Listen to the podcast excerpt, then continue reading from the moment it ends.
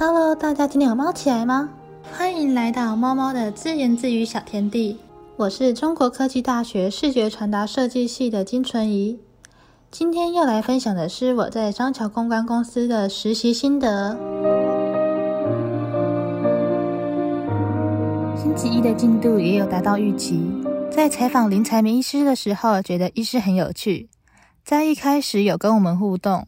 甚至有做鬼脸逗我们笑，真的觉得医师是很厉害又风趣的人。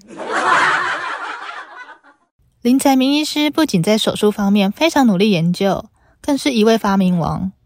过程虽然艰辛，但医师不畏艰难走到了现在，也有所成就，值得敬佩。但对于杂志分析，觉得有点困难。希望今天可以把这份 PPT 做好，为明天的预报做准备。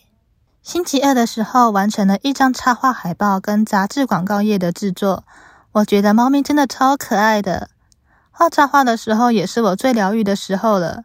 这张海报的文案是由佩琴跟佳慧想的，我负责插画和编排，并且在这次的杂志分享预报，也更加深入了解杂志的排版，如何编排才会更有吸引力，才会更想观看。在这个过程，我也看了许多视觉动线的相关知识，让我获益良多。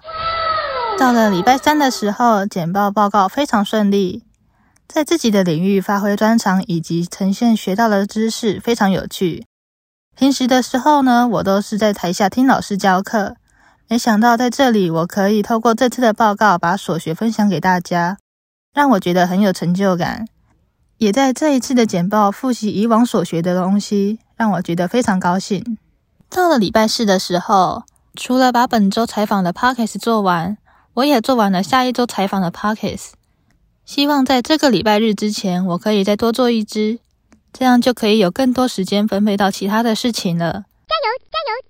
剩下三周，再撑十五天就好了。接下来也要继续加油哦。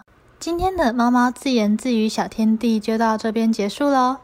我是金纯怡。我们下周见。